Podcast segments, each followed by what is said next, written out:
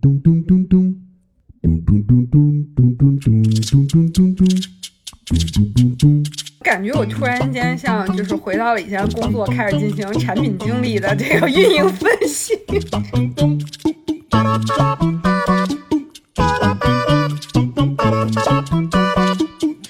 是在那个系统里面，你真的发现他知道你们学校的这个公寓叫什么名字，然后真的知道什么北几栋、南几栋的，我觉得好神奇啊！就是他怎么什么都知道那个感觉。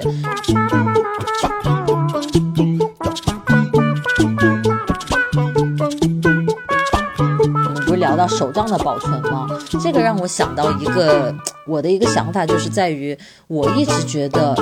写手账这件事情对于我而言，更大的意义是更大的意义是那个过程。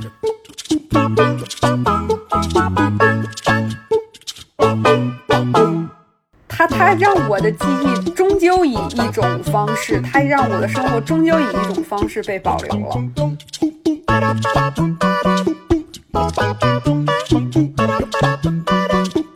Hello，大家好，欢迎回到 Lemon 电台，我是不是闷？请问你是哪一位呢？乐老师？嗯，我就是你问的那位乐老师。哎呀，没有办法，智商又又碰壁了，又搁浅了。只此一家，别无分号。Lemon 电台乐老师，就是你看我这个怎么样？哎呀，我天，你这张口就来啊！你这口才进步了。进步了，进步了。最近看到一个新闻，想跟你那个讨论一下。最近说，嗯，腾讯，腾讯他们原来有一个腾讯微博，不知道你有没有用过啊？这个腾讯我知道，啊但是我没用过。嗯，然后腾讯微博就要在这个月月底九月二十八号关停了，就永久性关闭。哇塞，一个时代过去了的感觉。虽然我没用过，但是它存在了很久啊，在我记忆里。它应该也是挺早的那波微博。嗯，我对那天看新闻的时候，顺便补了一下背景信息，说它只比新浪微博晚了一两个月，还是两三个月，就大概那么个时间点。哇，那它那个量级感觉真是一直没弄起来。感觉就是微博这个事情，呃，不要当老二，当老大的就新浪，他就活下来了；当老二、老三、老四的那些，嗯早就已经都没有了。真的，我你还说老三老四，我都想不出有谁是老三老四。我最多能想到腾讯微博，都已经非常古早的事情了。我觉得搜狐搜狐也有微博，啊，然后百度，呃，然我的后天还有谁啊？网易有没有？不记得了。当时你你你有没有？你可能当时是不是已经不在国内了？呃，当时我记得就是百家争鸣时期嘛，这个各嗯家都使出各种各样的招数，然后请那个大 V 过去，就是明星或者是公知，对对对，然后就各种反正非常非常的这个活跃，然后各家都在嗯竞争。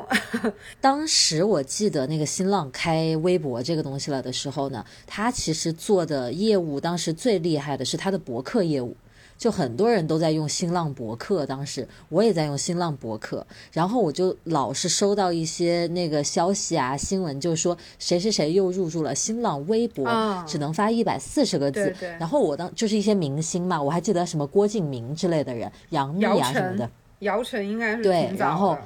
最早的，然后蔡康永对。然后我当时就在想说，这有什么意思啊？就发那个短短的，所以我就一直没有关注这个事情。然后后来就发现越来越多的明星入驻，我就想说，哎，我也要去看一下到底是什么情况。于是我就也有了新浪微博。然后后来就知道有个腾讯微博，就感觉有一种山寨味儿，所以我就一直没有去用它。因为其实对于咱们来讲，就是感觉微博这个东西，它就是一个表达即刻心情的这样的一个东西。你不可能说，对，嗯，你有 N 个平台，而且比如说，你说像现在，呃，我可能会发一个微博，发一个 ins，这个是大家都知道的原因，我会两边同步发。但是如果说我两个微博受众的群体完全是一样的，我关注我的朋友和关注我的人群也都是一样的，我为啥要发两个呢？对吧？就感觉特别的奇怪这个事情。而且你知道，腾讯家做事特别有一个习惯，就是他希望他的各个业务之间来回纠缠。嗯就比如说，我有一个新邮件，他会在我的 QQ 里提醒我。对对对，然后我发了个 QQ 空间呢，他又在哪儿提醒了我的好友什么的。QQ 的然后里面微博会出一个动态，说你的好友不是闷发了一个动态，对对对，对，你的好友喝了一口水，他恨不得都要告诉我。然后我当时就就就那个新浪微博出来之后，我就突然觉得成了一个树洞，就我有什么事儿，我可以去那儿说，然后他不必。告诉我身边的人，不必告诉我的朋友什么的，嗯我觉得这一点就特别好。然后腾讯出一个微博，他又那样，我在那儿发一个什么东西，他就大张旗鼓的告诉别人，然后还提醒说你的好友谁谁谁已经开通新浪微博了，什么呃已经开通腾讯微博了，就弄得又变成了一个嗯改改状态的感觉了，我就觉得没啥意思。这个东西是不是我们突然间发现了新浪微博就是相比于腾讯微博成功的一个小小的原因，就是可能腾讯它会更注重于这个熟人。或者是叫做什么亲人，就是主，总之是熟人社会的这种对圈子的这种社交，他会去不断的加深这个圈子之间的关系。嗯而新浪微博其实是呃关注到说陌生人之间的关系，或者说你想要嗯、呃只是和陌生人找共鸣的这样一个感觉。是的，新浪上面更多的是那种社恐或者想说点自己的事儿，不想再跟周围的人嗯，再继续嗯那个分享了的那种感觉，是吧？一下子就火起来了。怎么感觉我突然间像就是回到了以前工作，开始进行产品经理的分个运营分析。对，因为你刚才突然进行了一个总结，我就突然觉得置身于一个大的会议室里。哎，你说到这个，我就想到，其实这种当初一出来还是蛮风生水起的这种互联网产品，然后现在就已经找不到痕迹的，还蛮多的。比如说像校内网、人人网，后来改名，就都是时代的眼泪，是不是？对，真的是时代的眼泪。你你当时有用那个校内吗？校内我几乎没有用过，是因为它火起来的时候我已经上班了，工作了。呃，因为它主主打是学生对，对对，嗯，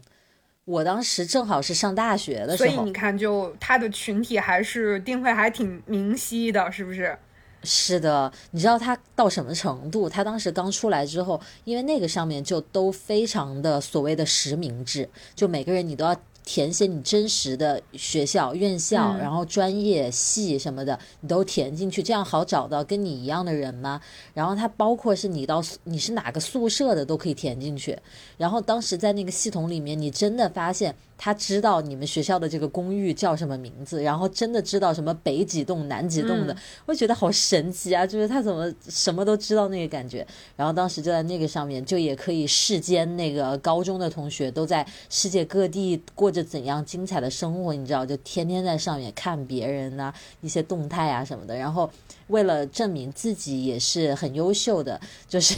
不不能落后别人，然后还经常把一些自己的一些荣获哪个演讲比赛的照片，呃，奖项的照片往上面 PO 一 PO 啊，然后发一点那种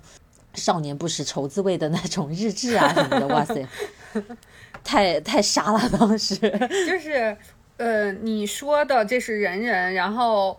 我觉得当时因为我是工作的，就是大学毕业工作的头几年嘛，然后我记得那时候也有一个产品跟。人人就很像，但它的群体就是我们这些上班的人，不知道你有没有印象？它叫开心网，那不是偷菜的那个吗？对对对，什么挪车位什么的，啊，就很多小游戏，我对它的印象。你要不说它有社交功能，我我都想不起来有的。有的，它上面也有那些就是可以 PO 自己的照片呀，然后这个发一些自己的想法呀、动态呀，这些也都可以。然后包括就是哦你是哪个公司的什么部门的，他也可以像你说的那样，就是去建立起这样的一个结构线索。嗯，但是我怎么感觉开心网活的还没有校内网长？嗯，人人我知道他现在的那个肯定是还有这个公司的，因为我从来就几乎就完全没有用过，所以我就不知道它目前发展怎么样。然后开心好像也嗯是就被大家都遗忘了。对呀、就一下子捧得特别高，就是人流量特别大，然后一下子就不见了，就那种感觉。哎，我记得当时我们上班的时候，大家都会很有热情的去玩儿。我记得早上我们那时候因为上班都比较自由，然后有人去的早，有人去的晚。去的特别早的人，就是会先把别人的菜都偷一遍，然后先把那个车位都占，就是在别人他不是得停车停到别人家吗？有的时候就把车位都占上地儿。后来我记得那时候我们团队就引领了一股看谁到单位早这个风潮。哎呀，我天！老板还觉得怎么最近这么勤快，以为是来上班的，结果并不是。不不不，老板也玩。哦，对哦，老板也不能例外啊！我当时我记得我同学都那个定闹钟呢，怎么凌晨几点他的特别稀有的那种菜要丰收了，他要赶紧起来把那个菜先收了再睡，是不是？就是，我觉得他那时候还真的在一定程度上加深了呃团队的一定的凝聚力，就是。大家在 对在这件事儿上，我觉得当初就那几年正是这个互联网上升期，然后大家也都开始上网什么的，接触这些东西，还真的都挺有分享欲的。就像朋友圈刚开始也是年轻人都在纷纷的发，但现在确实有一大波年轻人是不怎么发朋友圈的了。嗯，不过你可以看到有一些中老年朋友刚开始使用微信，还是发的很热火朝天的，在朋友圈里。现在互联网的主力的流量使用者不是咱们，也不是更年轻的人，是爸爸妈妈们。啊，是，还更有时间。哎呦，校内开心网这两个都是这个打引号模仿的 Facebook。对对，是，确实是，这个也没什么可说。当时他们的这两个都没都没活下来的感觉。对，所以我就是在想，你说那个 Facebook 人家为什么在国外一直就活得挺好的？我这好像又是产品经理上身。对你又开始分析背后的原因，但其实 Facebook 现在也不是那么那个了，也不是那么的受欢迎了，我感觉。就真的，你去看那些老外，就比如说我加过那些以前的同学、同事什么的，他们也不怎么更新 Facebook，只是把它，因为 Facebook 上面有很多小组，就类似咱们的豆瓣小组，你可以参加你的兴趣小组，也可以去参加什么像类似闲鱼这种卖二手的，大家主要是在用这些，或者就是一些同城的什么，你说你要租个房子呀，就干这些事儿了。真的去分享自己的私生活的，倒也没有那么多了。哎，你说到这个，突然间想到之前看一个美剧，呃，名字好像是叫《书店迷情》吧？这不知道你有没有听过啊？它就是呃，你有没有看过那个早年的那个《Gossip Girl》，就是里面的那个，对吧？那个。比较穷人家的那个男主 Dan，就是那个，嗯，对对对，他他演的，对他演的那个男演员演的。小小剧透一下啊，就是他那个，他其实是一个非常有心机，看似无害，但其实很有心机，然后去甚至谋杀女友的这样的人。然后呢，他在里面怎么去？他一开始看上了一个女孩，非常喜欢这个女孩。然后他怎么去了解到这个女孩的信息呢？就是通过他的 Facebook 去查找到她的照片，然后通过这个照。照片又去搜索，然后就是一步一步的就找到了很多这个女孩子的实体信息。其实我有时候上 Facebook，比如说我对一个谁感兴趣，我就搜他，然后你就会在他的资料里面看到，他还会标注这是我的爸爸的，这个人是我爸爸，那个人是我妈妈，这个人是我侄子，你都可以点进去看，然后你可以看到好多，就是你真的从。这个网上你都能了解到好多关于这个人的事情，所以可能也是因为这个，现在大家都不发了吧？嗯，就是觉得对太没隐私，就是可能大家会更注重一点儿保护。比如说那个之前新浪微博有时候会呃自动读取你的同城信息嘛，那个事儿当时不是就被网友这个大力的吐槽和讨伐过吗？嗯。嗯，在国外，Facebook 还是算非常主流的网站了，这还是活着。但你看，它旗下还有厉害的呀，Instagram 也是 Facebook 旗下的，你就不像开心网和校内网，感觉真的昙花一现。我感觉是不是也是因为这两年大家更愿意花短一点的时间，快速的去浏览一个信息，所以比如说像图片，像 In Ins，像微博，对吧？包括现在视频，对微博个绿洲。然后什么抖音，就这块很短的东西就会吸引大家注意。然后不像就曾经的时代的眼泪，比如说以前，我相信你一定玩过的博客。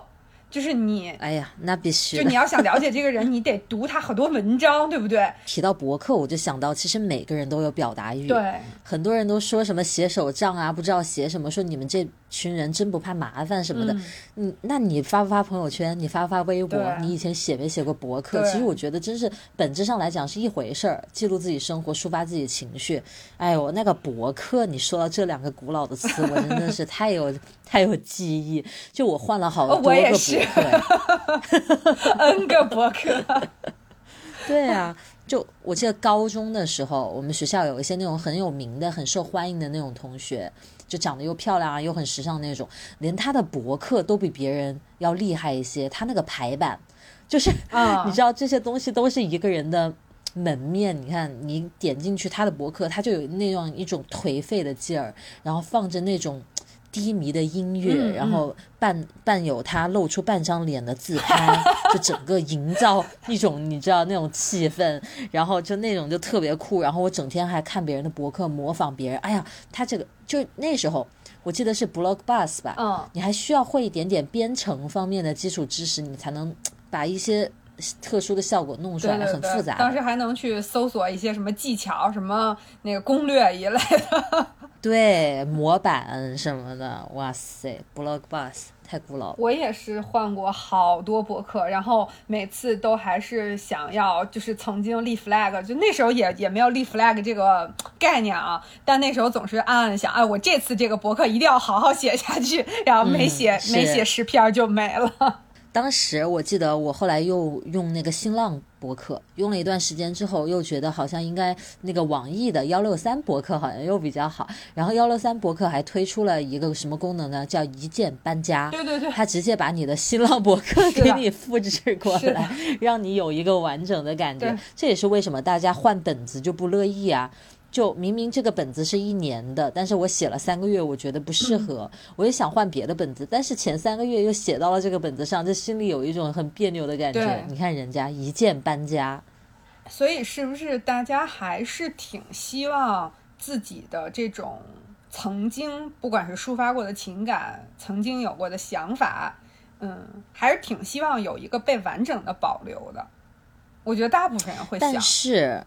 是你说你要是问我的话，我也希望啊，我曾经发过的所有的状态啊、微博啊都能留下来。但是啊，你说你要不不是现在跟我聊校内网这个事儿，我根本就不会想起来我曾经有过校内网这档子事儿，嗯更别说我回头去看我大学什么高中我在上面发过什么内容，我根本就不会想要回头去看。那你说这些东西就算不在了，对我我又有什么什么损失呢？它在那里的时候我都不去看它，可是你如果说那些东西没了吧，我又内心当中有一种觉得好可惜啊，就那种感觉。你说这是为什么呢？我觉得大部分人都会有这种心理，就是可能，比如说你买了一堆东西，比如说就像我们有很多很多的文具，对吧？有一些本子，可能是我们当年很喜欢的，我们到现在也没有出掉它。但是我们又很少会去用到它，不用它对吧？但是如果你让我说现在出掉它，或者淘汰它，或者怎么样，我又绝对不会。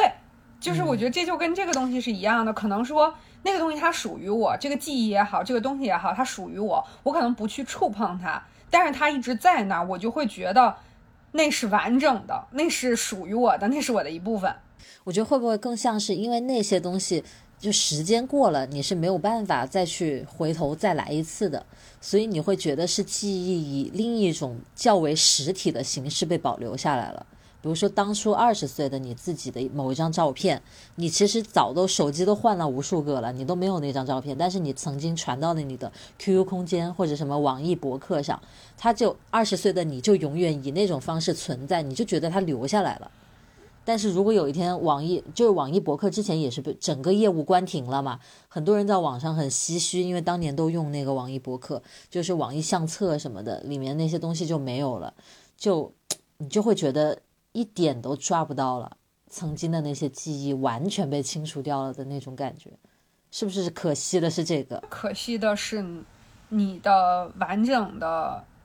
一部分被剥离走了那么一些。嗯，就是我觉得大家即便对即便是不再去看它，对对，就像我结婚的时候办婚礼的时候买了一件婚纱，然后呢，这个婚嗯纱现在完全没用，它又特别占地方，啊但是我还是嗯把它留在那儿，然后我也没有想过说这个把它给廉价处理了还是怎么样。那为什么？就它就代表着曾经的我经历的一个特别好或者特别不好的这么一个瞬间。他在这儿，我嗯偶尔看到他，或者说我嗯偶尔想到他的时候，我都觉得哦，我曾经经历过这个事情，可能就是不愿意自己曾经的一个部分被剥离掉吧。你让我想到之前我发那个发了一个视频，是关于电子手账的。然后呢，我里面就说我用的是什么 app 啊什么的，就有一个人呢，他给我评论说，他这些年一一直在用电子手账，他也觉得有诸多的优势什么的。但是有一点是他觉得特别难以接受的，就是他以前每用一个 app。用已经上手了，都用得很熟练。比如说在上面写了两年的手账了，结果有一天那个 app 就莫名其妙就停掉了。就或者说消失了，就这个 app 没有再继续存储，就是你以前存储在那个云端的东西都没有了，他就觉得太受不了，就两年记上去的所有点点滴滴就没有，然后再过两年他又好不容易用惯了另外一个，那一个也消失了，就可能用这些的人还是少吧，就人家运营不下去了，嗯。就把这个业务关停了，嗯所以他就觉得这一点是让他非常受不了的，就约等于咱们写手账的人，然后有一天本子全部被烧掉了，或者被人偷了。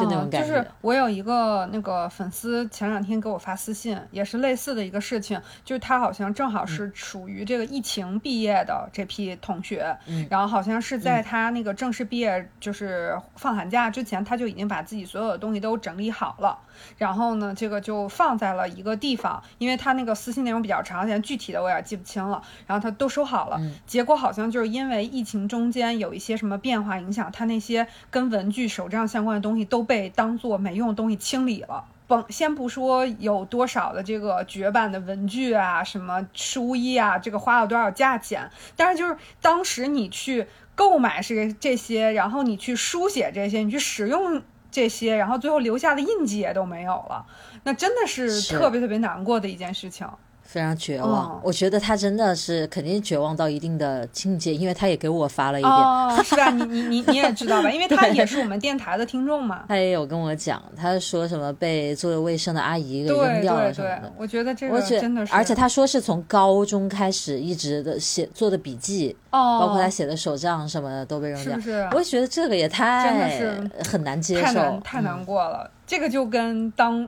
当所有人说，哎，呃，腾讯微博要关停了，那我曾经发过的那些东西就没有了，发出这种唏嘘，有点相似。对他一般这种服务，他关停之前他会提前告诉你嘛，然后你还可以导出数据什么的。但是我觉得那就不一样，你导出的不是我当初发的那个平台上的东西，我觉得完全不同的感觉。，因为当时就像你说的，还精心的做了这个版式的选择，配了这个迷幻的音乐，对不对？对对对，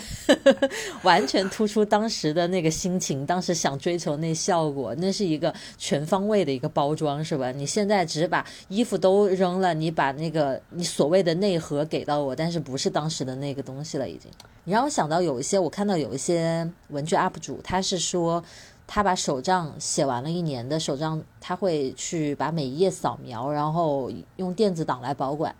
然后这个手杖就可能这个实体的手杖就随便了，就扔，有的可能会扔掉，有的是怎么收起来怎么样。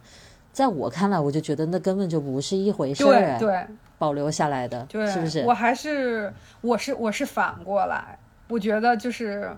成为一个实体的东西，就特别是这些跟我记忆相关的，我觉得成为一个实体的东西还挺重要的。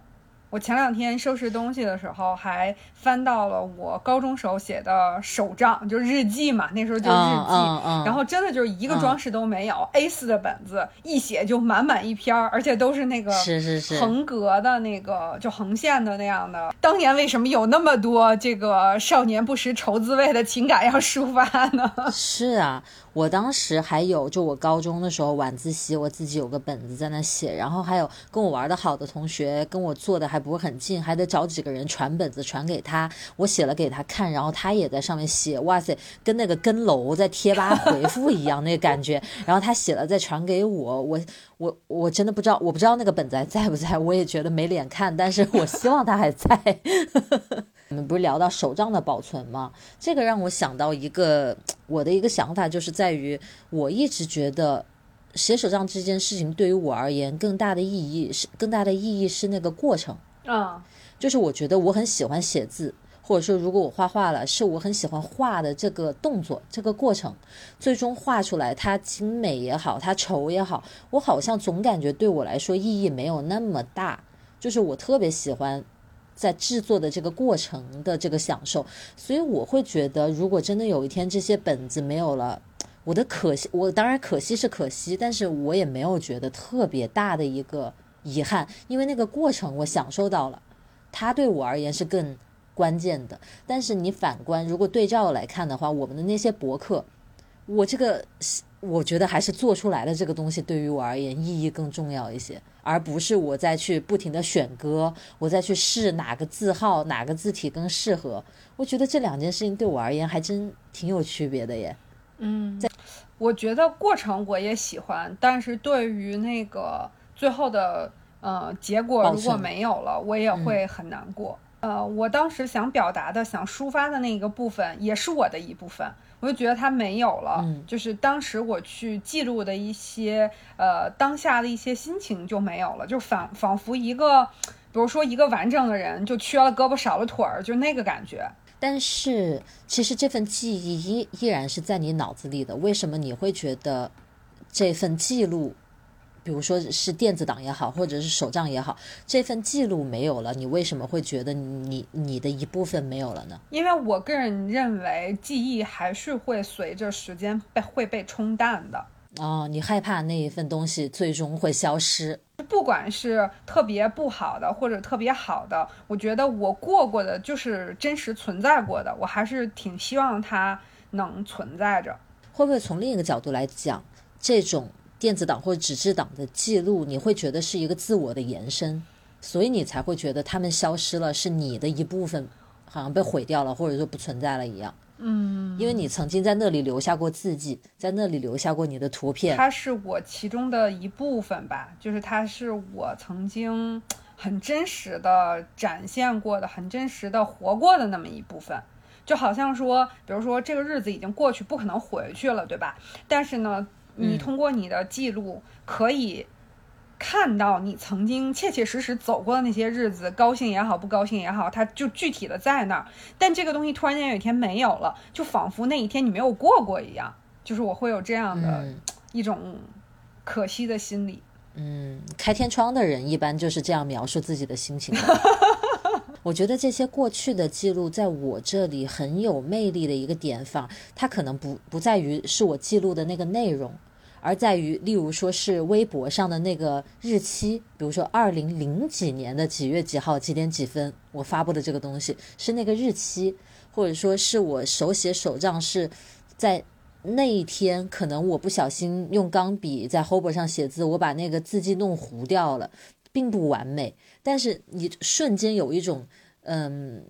就是人回到了当时那一刻的感觉，你会觉得是那一刻时间好像凝固下来、保存下来的那种感觉。可能翻看这些记录是目前，呃，咱们这个科技发展水平之下唯一的时光倒流的方式，就是去翻一翻过去的记录啊，看看过去的日记啊这些东西。我记得当年就是，呃，比这个玩什么人人开心还要早的时候，就是大家都还在玩那个论坛，就包括像啊，就是以，天涯为代表的嘛，天涯就是论坛嘛，嗯就是各个论坛会有自己的一些特色。我记得我当年是从高中一直到大学都在玩的是，现在这个网站可能都没有了吧，叫 Tom 网，就是 T O M 点 C O M，是这个网。然后呢，哇塞，哦，我嗯觉得应该是没有了。然后这个网它当时的论坛是跟那个北京广播电台合作的，就是北京广播电台哦旗下的各个台和各个主持人以及各个节目都在上面有自己的论坛。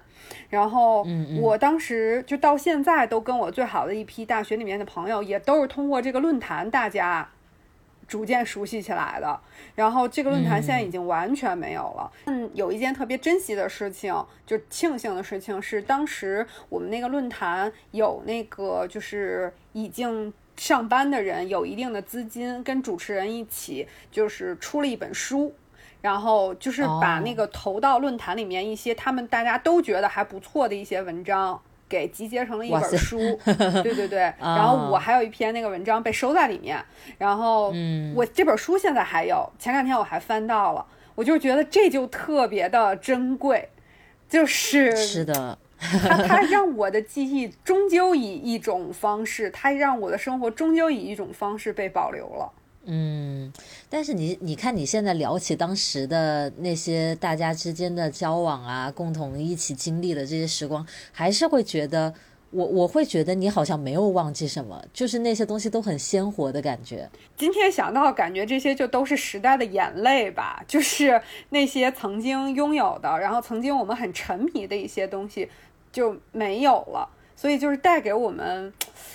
有时候是遗憾，有时候是唏嘘，不知道，有时候不知道是什么心情的一种心情。嗯，你说论坛这个，我也想起来，以前有一个论坛我老上，它叫太傻。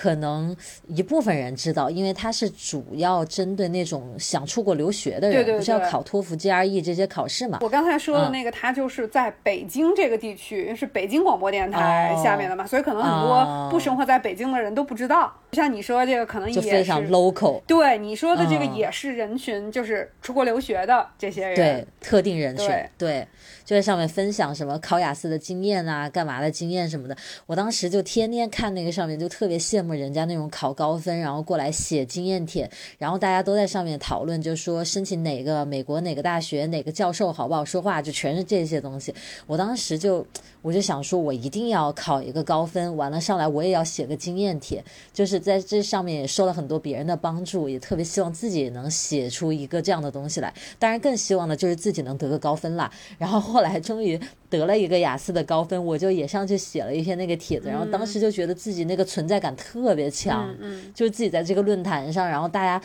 你写了一个东西，大家全部给了你反馈嘛，就你打出去的东西，人家给你给了你接收的那个信号，就觉得特别有存在感。反而让我想到现在，因为像我们俩也都是对于我们听众而言，我们是活在网上的人，对我们是两个 UP 主，大家可能多数人跟咱们都没有见过面。那如果有一天，比如说 B 站消失了，微博没有了，你会不会觉得曾经那个叫乐乐妞的那个身份的你，就是一下子就哇烟消云散了？那是怎样的一个感受？应该会非常难过吧？具体这个难过之下是什么样的一个想法、一个情绪呢？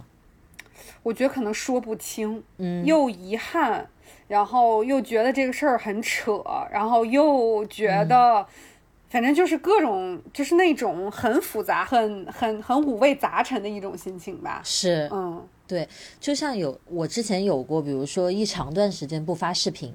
这这种事情有过好几次啊。呃，反正我以前有过几回，就是比如说几周没有发视频这样子，然后也会有人，比如说第一次就有很多人发私信问，哎，你还好吧？你怎么没有更视频啊？什么时候更新视频啊？或者来催更什么的。然后后来呢，就有可能没有人来问了，然后我就经常会想说。其实你每次发视频受到很多人的关注，怎么怎么样的，也只不过是，就你知道那个意思吧？就是只不过是你现在出现了，人家正好看到了，这都是巧合，也没有说你重要到一个什么样的地步，说人家一直要惦记着你，要记着你。毕竟大家都是，你知道网络一线牵，就那种感觉，我也会觉得其实没有生活中的人那么强烈的一个情感的连链接。但是依然会觉得，如果有一天这些东西都没有了，我一定会觉得是很大的一个自我的部分消失了，就真的像你说的，会觉得很唏嘘，甚至觉得很真的是很扯，觉得自己会会觉得自己很可笑，就是曾经倾注那么多感情去做这些事情，然后这些东西都不是实际存在的，所以它其实很有风险，有一天就没了，你就会觉得很很搞笑了，就太唏嘘了。咱们在聊这些的过程当中啊，就一开始咱们俩定下来，今天可能要聊这个话题，你不是就问我说，如果有一天互联网没有了会怎么样？我刚才就在想，其实咱们刚才聊的这一大堆，就我们整个就是从，嗯、跟这个社会连接比较多，开始应该就是高中到大学那个时期，就开始跟这个社会有比较多的连接。我们好像真的是跟着互联网一起在生活，一起在成长。如果这个东西没有了，好像真的会对我们的生活真是一种颠覆性的，可能真是一种毁灭性的那一种变化。因为刚才我们说的这一切都是基于互联网的，是我记得我当时上那个我刚才说的那个论坛的时候，还是拨号上网，就是电话家里就 拨半天的啊那种，一个猫。对，拨号嗯。上网。那现在已经发展到无线，然后网速超快，几兆那种宽带，那那可真的都是互互联网建立起来的这样的。对，我觉得且不说如今我们的生活在互联网时代有多少的便利，我们先不说这些快递这些东西啊，我我们就说在互联网上每个人的身份，我们可能在不同的平台上都扮演不同的人，嗯，披着不不一样的马甲，对对吧？对不一样的账号，然后说不一样的话，可能你的整个人的各种性格面在互联网上得以被展现出来。然后你可能是现实生活中不被允许，或者你自己不太想展露的那些面，你是可以在网上展露出来的。那如果有一天这些平台这些东西全部啪的一下子就没了，哇，那个感觉真的是就是说不清的那一种复杂，是不是？但是其实我们这一代人是随着互联网成长起来的，是的我们小时候是没有网络是的，我们那时候活着，你不觉得有什么欠缺，你也不觉得单调。但是你现在已经有了这一切之后，你再回头去看，你就仿佛觉得过不了那种日子了。我觉得不是单调与不单调的问题，就是感觉互联网已经就是我们生活的一个部分，对不对？就是如果你说不说别的，有一天互联网没有了，我们俩连电台都甭说给大家发出来，连我们互相之间这种通话都会很成问题。是啊，咱们都是微信这些，对不对啊？没有网了，也上不了微信。就确实好像互联网真的是，哎，怎么要聊时代眼泪，突然间变成了对互联网的颂扬呢？我觉得也也也不是说颂扬，但是确实是我们现在的生活被互联网给，嗯，就完全是在他的这个基底之上建立的生活。就没有他，你就觉得好像所有的事情都被影响到了那种感觉。是的，前一阵学了一个日语的语法啊，它叫做胎喜马乌，就是动词的胎形加喜马乌。然后它是个什么意思呢？就是加上这个之后，就是表达一种非常复杂又遗憾，然后又觉得可能自己有点蠢，反正就是在你所有的心情最最复杂的那个瞬间，你就要用这个胎喜马乌。我就想到了，就是这样的一个心情。真是，那这个时刻一定要用 e s h m a 这个语法。哎，我跟你说，之前啊，那个豆瓣上有一个人，他号称自己是未来回来的人，然后呢。就有很多人问他一些关于未来的问题，然后其实日本那边也有过几个号称自己是未来人回来的，对对对然后这几个对这几个人对于未来的这个所谓的预言吧，又有很多共性的地方，就是他们都都一样的说到了某件事会什么时候发生，就有这种，所以我就下意识的觉得那肯定是真的。我记得你以前说你很不爱看那种科幻什么的，因为你是很科学主义价值观的那种，我是越往后越唯心的那种。啊，我觉得科学是非常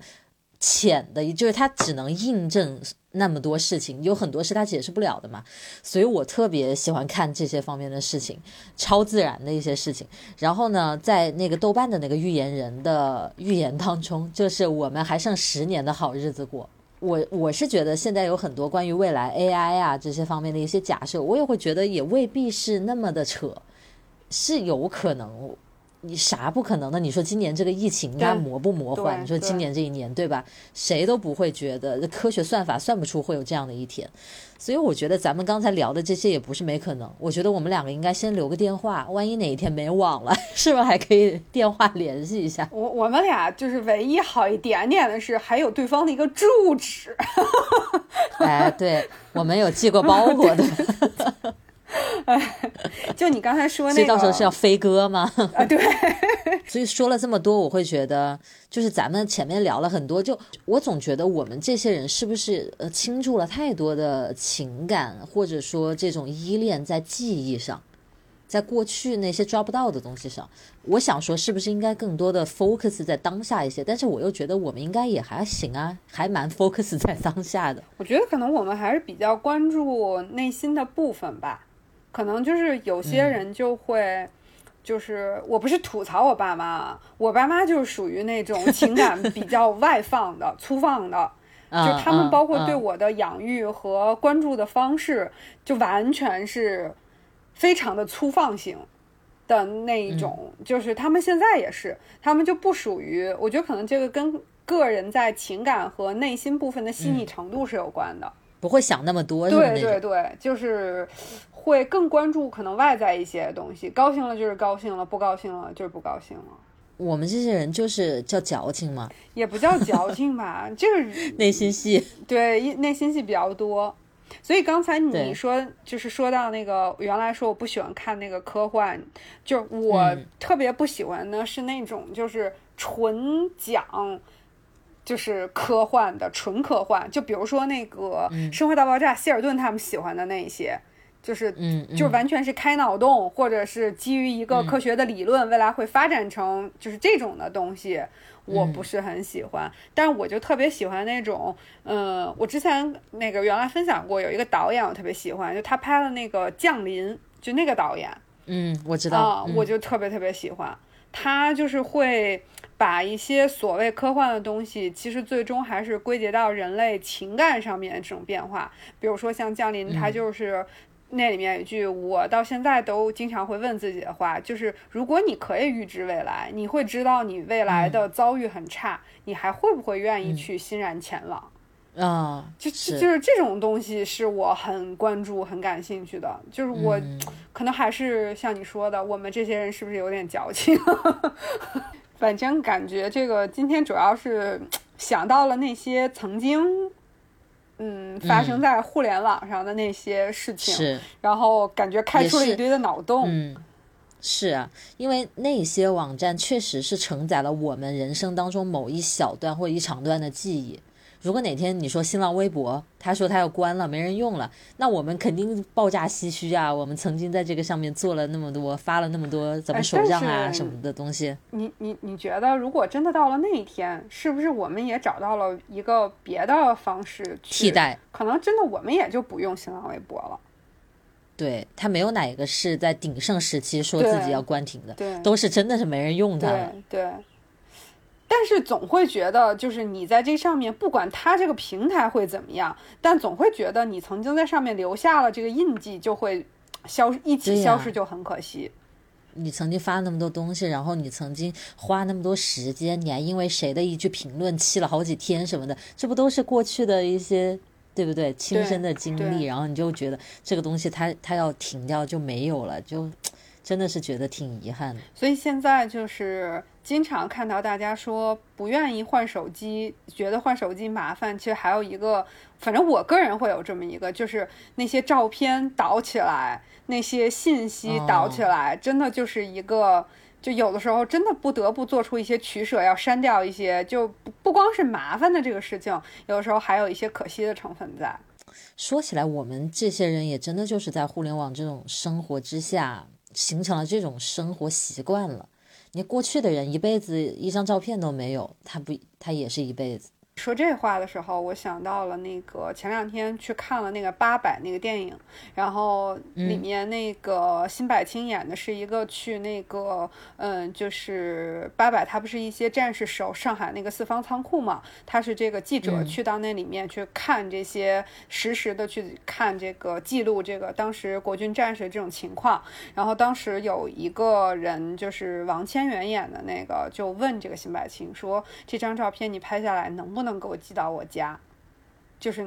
能哦，不能让它留存下来，真正成为一个实体嗯寄给我的家人？”就你说这个话的时候，突然间想到了王千源说的这个话。我我想到那些二战的时候，一些当时在战场上的一些士兵，他们写回家的那些信，有很多不是都被他们家人保留下来了吗？对，都是当时的人用，还是用钢笔哎，当时都是用钢笔写的那种英文那种手写的字迹，哇，这种东西留下来就真的是对，是有意义的。所以我嗯有时候就觉得我们那个写纸质手账的人也还挺幸福的，是吧？就是是呃，不知道会不会有一天我们可以立个 flag，就是这多少年之后，我们电台的听众，我们一起大家拿上这个二零二零年疫情时期的手账，相聚一下，翻看一下当年的这个，会不会特别有意思？我觉得经过咱们这一期的聊天之后，我就特别希望能更多的跟网上咱们这种聊得好的朋友能有见面的机会。就是咱们突破一下这个次元，对不对？真的面对面的，就像咱们俩这样子，形成我觉得见过面的朋友跟没见过的那个感觉上就还是不有一样的，点差是吧？对，就是就真实的建立了连接那种。我们那我们立一个 flag，看看二零二一年我们能不能柠檬电台 Lemon 电台对吧？线下搞一次小聚，对，甭管是这个在南半球还是在北半球，还是怎么样，那对吧？行啊，咱们努力一下努力，一下，努力一下。希望疫，情赶紧滚蛋。希望疫情也早日成为时代的眼泪。对呀，赶紧的吧，太久没回国了，太惨了，孩子。然后我就想到呀，我的那个三年日本已经到了最后一年，难道还不能去吗？是硬给放过期。对哎，行，这个这期我觉得也还蛮有意思的，想到了以前很多是，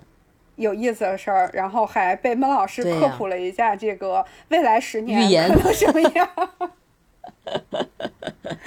真的，我我觉得挺有意思的，咱们以后有机会再聊。我觉得大家啊，还是该吃吃，该喝喝，该买买买，还是要还是要做的。真的，那肯定的，谁知道未来什么样？珍惜现在，只拥有现在啊！对那现在一定重要。明天发生啥，谁也不知道。这价值上的可以啊！这一期结尾，你看我这怎么每期现在都有一个那个上价值的一个，是不是奇葩桌？必须升华奇。葩桌是不是快期末？奇葩说是又又快来了，是不是在上面会见到陆老师的身影呢？让我们拭目以待。行，那就是这期让我们在这个很好的价值观的这个里面结束。好的，好的，那我们下期再聊喽，好，拜拜。拜拜。